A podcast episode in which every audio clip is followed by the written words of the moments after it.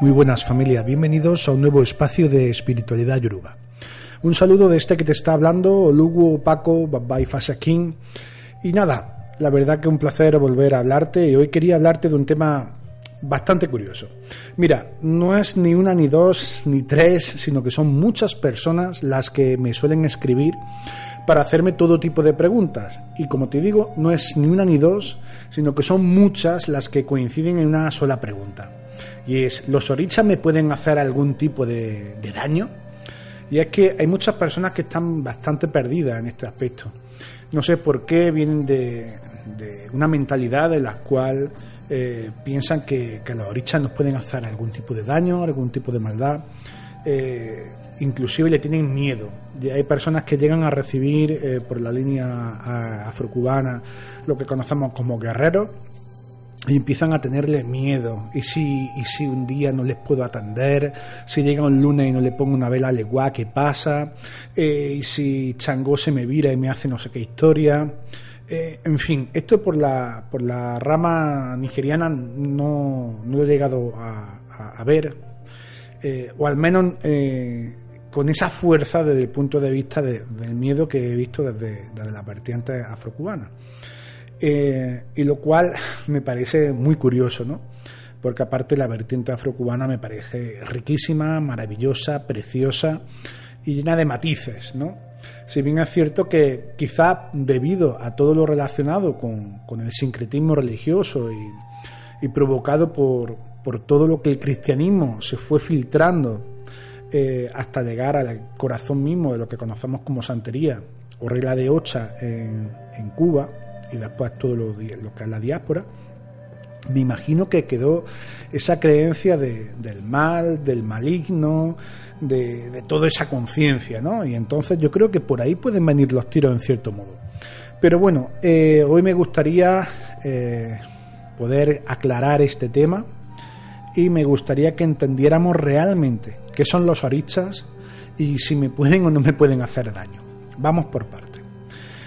Los orichas. ¿Qué son los orichas? Bueno, realmente eh, se me quedaría corto un programa para hablar solamente sobre qué son los orichas. Y como es un programa de preguntas y respuestas, eh, voy a reducir bastante el tiempo que, es, que expondría este tema. Bueno, bueno, los orichas son eh, energías de una altísima vibración, de un nivel conciencial realmente abrumador que están eh, muy cerca de lo que conocemos como la fuente, como el Dios Supremo, como Olor Dumare. Y esas energías, esas fuerzas interactúan entre lo que sería la divinidad y el ser humano eh, como una especie de puente, valga la redundancia, como si fuera una especie de... En el vudú se le conoce puen, precisamente, como ese puente, ¿no? en el que van interrelacionándose eh, el ser humano con la deidad suprema, con el Dumare, a través de estas energías, que le va dando sus herramientas para que el ser humano vaya consiguiendo aquello que necesite en este plano de conciencia que ha encarnado en tercera dimensión, en, este, en este caso en el planeta Tierra. Bien, vamos a entender entonces qué es eso. Bueno, tenemos por un lado a, la fuente, a Dumare ya hemos visto en otros programas que eh, nosotros tenemos un oricha principal que vive dentro de nosotros y ese oricha se llama Ori. Ese oricha, ese Ori, es nuestra porción divina, llamémoslo así, o nuestro propio Dios personal. Es decir, somos nosotros como dioses. Y con esto siempre me gusta explicarlo de la misma forma. Imagínate que tenemos una, una linterna y esa linterna, la bombilla que está emitiendo la luz, es la fuente, es olor du mare, ¿verdad? Imagínate que estamos en una habitación totalmente a oscuras y yo proyecto la luz, la linterna, sobre una pared. Pues si te fijas, eh, todo lo que está emitiendo luz, que se ilumina hasta donde ya no se puede ver eh, la sombra, por así decir, todo lo que es luz no deja de ser olor du mare, ¿verdad? Pero después si nos vamos más dentro de lo que vendría a ser la física, entendemos que hay unas pequeñas partículas que se llaman fotones que también forman parte de esa luz, pero al mismo tiempo son independientes entre sí. Pero gracias a esas partículas entre sí, están generando toda esa onda de luz. Pues bien, en el punto último donde está proyectando esa luz, ese último fotón que está proyectando en la pared, somos cada uno de nosotros, de forma absolutamente individual. Pero al mismo tiempo, como si fuéramos todo un entramado, somos eh, una totalidad. Y todos somos al mismo tiempo la fuente o los dumares, ¿verdad? Porque partimos de la propia bombilla, así que no dejamos de ser esa, ese punto divino, por así decir. Pues bien, nuestro ori es ese fotón que desprende directamente desde Olodumare. Perfecto.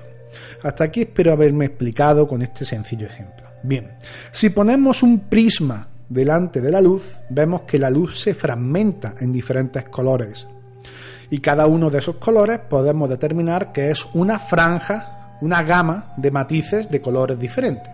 Bien, los orichas también se representan como si fueran una gama energética de colores. Tenemos el azul, el rojo, el amarillo, etcétera, etcétera, etcétera.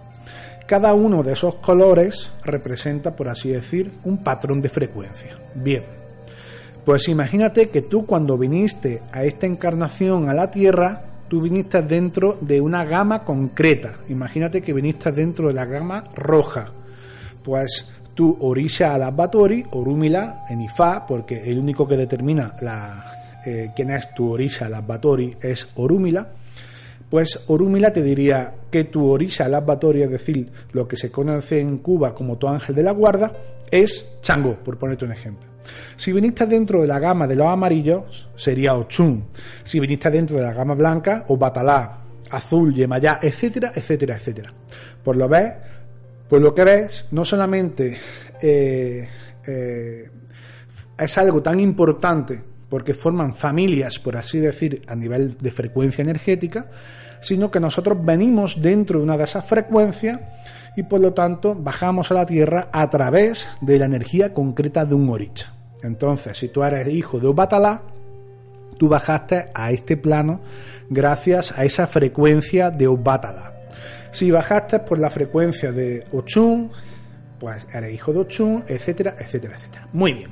Ahora estamos en el planeta Tierra. Perfecto. ¿Qué sucede? Mira, en la parte, en la parte de, Yoruba, de Yorubaland, lo que es Nigeria, toda la parte de, de, las tierras Yoruba, hacen unas ceremonias muy bonitas que se llama Esentaye a los pocos días de nacido el niño. En esos pocos días de nacido el niño, eh, Orúmila muestra un Odum a través del cual manifiesta cómo ese niño bajó a la tierra, qué ha venido a hacer y en qué frecuencia vibratoria venía ese niño. Nosotros, eh, los que no somos eh, africanos, después hemos retomado, yo por ejemplo en mi casa religiosa, retomado esa, esa, esa ceremonia que me enseñaron mi papá y fan nigeriano. Pero, por ejemplo, yo que, que, fui iniciado en el culto tanto a Ocha como a Ifá en Cuba, pues esa ceremonia no la, he, no la he vivido, no la he conocido hasta ya después de haber sido avalado y después, ¿no? Bien, ¿qué quiero decir? Que normalmente nosotros tomamos ese primer, esa primera toma de contacto con la ceremonia de Agufakan o Ikofafun o como se le llama en, en la parte yoruba como Isefa, lo que es la mano dormida, ¿verdad? Ahí es donde tomamos conciencia de en qué frecuencia vibratoria bajamos a la Tierra, con qué oricha bajamos a la Tierra. Perfecto pues eh, ese oricha eh, nos va a dar una serie de recomendaciones. Y a través, a través de esa ceremonia de, de de Agufakan, de Isifa, nos van a decir cómo vinimos a la Tierra y qué cosas necesitamos. Es decir, qué orichas vienen a acompañarnos para transitar en este camino, para que consigamos aquello que hemos venido a hacer a la Tierra. Bien, perfecto. Lo primero que solemos recibir por la parte afrocubana son los guerreros perfecto. A mí me gusta explicar que esto es como una especie de... para que se entienda bien. No quiero banalizar, pero quiero que se entienda bien. Imagínate que tú estás jugando a un videojuego, ¿vale? Y tú te estás haciendo un personaje para jugar a ese videojuego. Y tú eres, ¿qué te digo yo? Un caballero. Un caballero medieval. Entonces ese caballero medieval tiene una serie de habilidades y tiene una misión que conseguir. Perfecto lo primero que recibe son unos aliados, esos aliados que le van a ayudar a conseguir una determinada misión eh, y que le van a ayudar a abrirse los caminos, que le van a ayudar a vencer obstáculos y enemigos y demás, es lo que conocemos como los orisas guerreros. Hecho el Gua Ogun, Ochosi y Osun, ¿verdad? Bien, perfecto. Estoy hablando por la rama afrocubana. Ya hablaré en otro momento por la rama nigeriana cómo sería esto. Que ya os digo que guerreros allí como tal no hay, pero ya, ya explicaré más adelante cómo son los pasos a seguir dentro de, de la rama yoruba, pero al fin y al cabo da igual, cualquiera eh, os va a servir y simplemente hay que, tenemos, que tener en cuenta que Ifá, eh, Orisha, solamente es una tradición que se puede desarrollar de muchas formas, ¿no? Muy bien. Pues imagínate que tú vas andando sobre sobre el terreno con ese personaje, con esa serie de aliados, y llega un momento en que va eh, resolviendo unas, unas cuantos acertijos, va resolviendo unas cuantas misiones, llega el momento en el que te hacen una ceremonia a ese caballero en el que le revelan su destino y le revelan eh, de quién es hijo y de dónde vino, ¿no? de qué tierra es. En ese momento ese caballero que no tenía, eh, no tenía lugar de nacimiento, por así decir, eh, no sabía quién eran sus padres y no sabía nada más, eh, que de repente se encontraba caminando por esa tierra, pues de repente le dicen que su, su reino. Eh, ¿Qué reino sagrado es el que le pertenece? Y sea el que sea, ¿qué digo yo? Otura Aroso, por ejemplo, se me acaba de venir a la mente. Vale, Otura Iroso es un reino que bueno, no quiero entrar mucho en detalle dentro de los Odun, pero para que entendamos cada pata de Odun, en este caso Otura, eh, en este caso Otura Aroso estaría compuesto por dos patas, Otura por un lado e Iroso por otra parte, por otra, por otro lado, ¿no? Entonces digamos que cada uno de esos reinos tiene eh, unas peculiaridades, una idiosincrasia, tiene una vamos a decirlo así, una serie de, de cosas positivas o cosas eh, que desarrollar, aspectos que tenemos que, que, desarrollar y otros aspectos que tenemos que pulir y que no tenemos que dejar que entren en nuestra vida. Entonces ya el caballero sabe perfectamente de dónde vino, cuál es su tierra, como hay gente que es de, España, de México, de Brasil y tal, pues en este caso es como si Otura Aroso fuera también otro, otra tierra, ¿no? otro país, por así decir. Y ese país tiene una forma de, ser, una forma de comportarse, unas cosas que tienen que, potenciar y otras cosas que tienen que tratar de evitar. ¿no? Perfecto. Y ahora ya sabe también quién es su padre o quién es su madre y cómo son sus cualidades. Una vez que ya sabemos eso, también eh, por lo Odun podemos saber qué orichas son los que van a acompañarnos en este transitar. Y en ese transitar nos dicen cuáles son nuestros aliados. Ya hay algunos orichas que nos van a acompañar y otros que no necesitamos. Por eso es normal que cuando hagamos una ceremonia nos dicen, oye, pues tienes que recibir tal oricha, tienes que hacer tal cosa. No se trata por tener... Eh, eh, una colección de orichas de planeta Agostini, como yo digo de broma, ¿no? Se trata de ver qué herramientas son las que necesitamos para lograr esto. Imagínate que una de tus misiones es atravesar lagos, eh, ríos, eh, mares, etcétera. Entonces tendrás que coger eh, por así decirte, aliados que tengan que ver con esa misión concreta que tú vas a desarrollar en la vida. Entonces, es normal que tú tengas que estar eh, alineado con esa frecuencia que tiene que ver con Ochun, con Yemanja, etcétera, etcétera. Bien. Entonces, ¿los orichas nos pueden hacer algo? Espero que más o menos me haya explicado ya lo que son los orichas. Son los elementos de la naturaleza, por así decir, llamados moles, que encarnaron en la tierra y esa encarnación es lo que denominamos como orisha. Bien, entonces, ¿los orishas me pueden hacer algo? Vamos a hablar de esta perspectiva. ¿La electricidad te puede hacer algo? Si la sabes manejar, no, no debería. Pero si no la sabes manejar y vas a lo loco, sí que podría darte una descarga eléctrica, ¿verdad? La electricidad se va a cabrear si tú la ofendes. Imagínate que tú estás en tu casa y empiezas a tenerle miedo a la electricidad. Ay Dios, ¿y qué pasará si no enciendo la bombilla de mi casa? ¿Qué pasará si no le doy el interruptor? ¿Qué pasará si esto? La electricidad no va a decir, oh, ahora te voy a castigar, ahora te voy a... La electricidad va a pasar de ti, totalmente. Le va a dar exactamente igual. Quien se perjudica si no utiliza la electricidad eres tú, no es la electricidad. La electricidad es una energía, ¿verdad? Una energía que en este caso tiene muchísimo que ver con Ogún, por ponerte un ejemplo, ¿no? Perfecto. Entonces, ¿Qué son los orichas? Son las capacidades, las cualidades y todas las herramientas de toda la energía que genera el universo entero representado en diferentes tipos de entidades, básicamente. Entonces, cada vez que nosotros recibimos un oricha, un icono, lo que nos están dando es eh, la capacidad de poder manejar algo. Si a ti, por ejemplo, eh, volviendo al ejemplo de la electricidad, eh, tuvieras una casa en la cual no tuviera una conexión eléctrica, pues tú no podrías disfrutar de las cualidades de esa, de esa energía. No te podrías calentar, no podrías cocinar con vitrocerámica, no podrías iluminarte, etcétera, etcétera. Pues bien, cuando uno recibe una iniciación, sobre todo cuando uno recibe una iniciación sacerdotal, lo que están haciendo es darle una serie de herramientas para que sea capaz de construir su propio tendido eléctrico, valga la redundancia. Eh, ¿Por qué digo esto? Porque hay mucha gente, mucha gente que piensa que el simple hecho de hacerse el santo o de hacerse babalao o de la gente que está rayada en palo o etcétera, etcétera, se cree que ya se le van a solucionar todos los problemas como por arte de magia. Y eso no es así.